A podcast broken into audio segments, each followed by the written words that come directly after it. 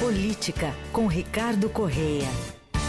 Que está de volta aqui ao fim de tarde para a última coluna do ano. Olá, Ricardo, bem-vindo. Boa tarde, Ricardo.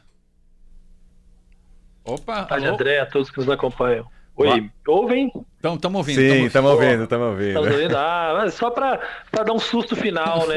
Já que é a última do ano. Um Exato. Mas boa tarde, Leandro, André e todos que nos acompanham. Boa tarde. Última do ano, e aí, é claro, a gente vem fazer um balanço do primeiro ano do governo Lula, do novo governo Lula, nem tão novo assim, né, Ricardo?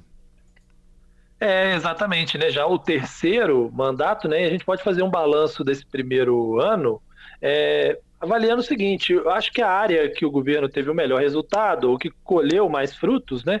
Foi a área econômica, né? Política econômica acabou que o ano termina com números positivos, né? Bolsa subindo, dólar em queda, inflação é, ficou menor do que o esperado, né? E também o, o crescimento maior do que o esperado, que é uma vitória ah, do ministro da Fazenda, Fernando Haddad, né? Um ministro que vem sofrendo, inclusive, com ataques do próprio partido, né? Se dependesse eh, das figuras proeminentes do PT, a começar pela presidente do partido, Gleisi Hoffmann, a política econômica não seria eh, exatamente essa, né? Há uma pressão muito grande em cima do Haddad para não fazer, não cumprir a meta fiscal que foi estabelecida, para gastar um pouco mais no ano que vem, mas o fato é que o marco fiscal deu alguma credibilidade para a economia que permitiu aí eh, resultados eh, positivos eh, até aqui, né? Não vai ser fácil manter isso no ano que vem, porque o mercado não acredita que o governo conseguirá chegar ao déficit zero, né?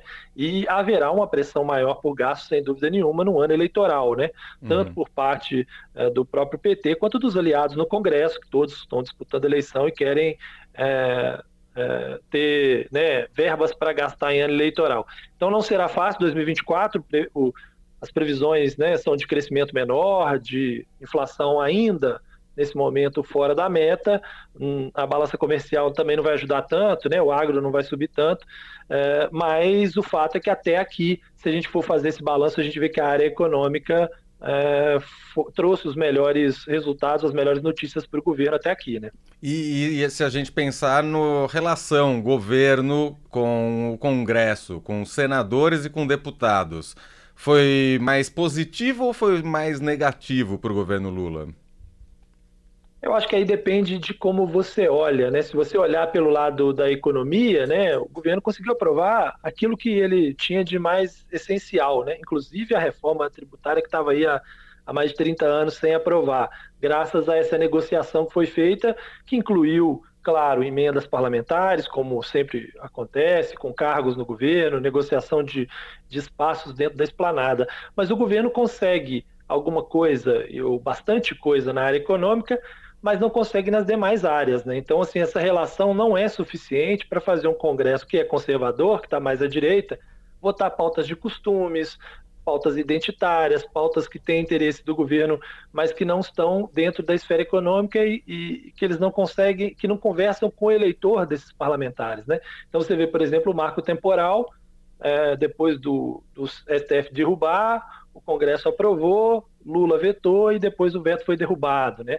As pautas de costumes, as, as pautas de, é, que enfraqueceram o Ministério do Meio Ambiente, por exemplo, o governo não conseguiu reverter, né? Uhum. É, mesmo o PL das fake news, que era estava ali no, no meio do caminho, o governo também até aí não conseguiu aprovar. Então, essa relação ela, ela varia, né? Quando é alguma coisa que ele consegue passar para o eleitor é, desse, desse, desses parlamentares mais à direita, ou centro-direita, os que estão no centro, é, o governo consegue com algum esforço. Mas essas pautas que estão mais, são mais caras ao PT, à esquerda, essas não vão passar e provavelmente não, não apenas nesse primeiro ano, mas ao longo desses três anos aí, é, é o custo de você ter um governo é, numa linha, né, numa linha é, ideológica e um Congresso em outra linha ideológica. Bom, e uma outra vitória do governo Lula, ou do próprio presidente Lula, foi conseguir colocar um ministro no Supremo Tribunal Federal, né? É, exato. É, na verdade, foram. Ele conseguiu, né? Primeiro com o advogado dele, né? Ex-advogado dele, depois com o ministro do seu governo. Foram Verdade. duas aprovações que não eram.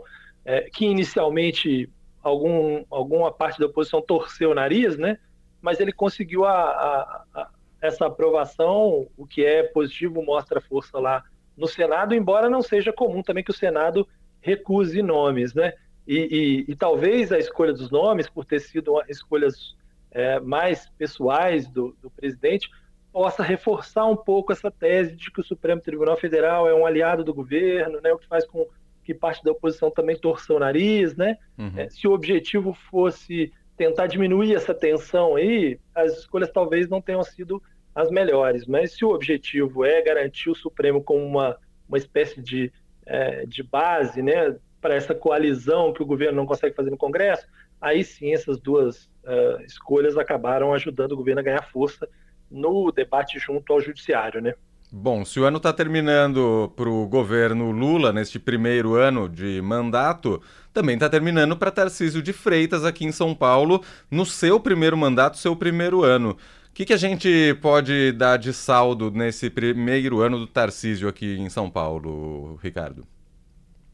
É, o Tarcísio a gente vê uh, dois momentos muito distintos ao longo do ano. Né? No, no, primeiro semestre, o governo começou escorregando um pouco, problemas com alguns secretários, né? O, a, o Estadão mesmo revelou os casos do Renato Feder, secretário de Educação, do Eleusis, é, é, secretário de saúde, os dois tinham contratos, né, empresas com contratos com o poder público, isso gerou ali um, um, um ruído forte para o governo, né, houve a necessidade do Tarcísio determinar que não mais fossem feitos contratos assim, houve desarranjo com a Assembleia Legislativa, né, esses, esses secretários, em geral, muitos deles que não estavam na política há muito tempo, tiveram dificuldade de lidar com a LESP, é, o governador precisou intervir, inclusive com uma troca na agricultura para fortalecer lá o MDB, é, e aí conseguiu consertar um pouco os rumos no meio do caminho. É, usou, claro, emendas também, inclusive o Estadão mostrou emendas privilegiando a base aliada. É, então, o primeiro momento foi complicado para Tarcísio, ele teve dificuldades, inclusive, com os bolsonaristas, né?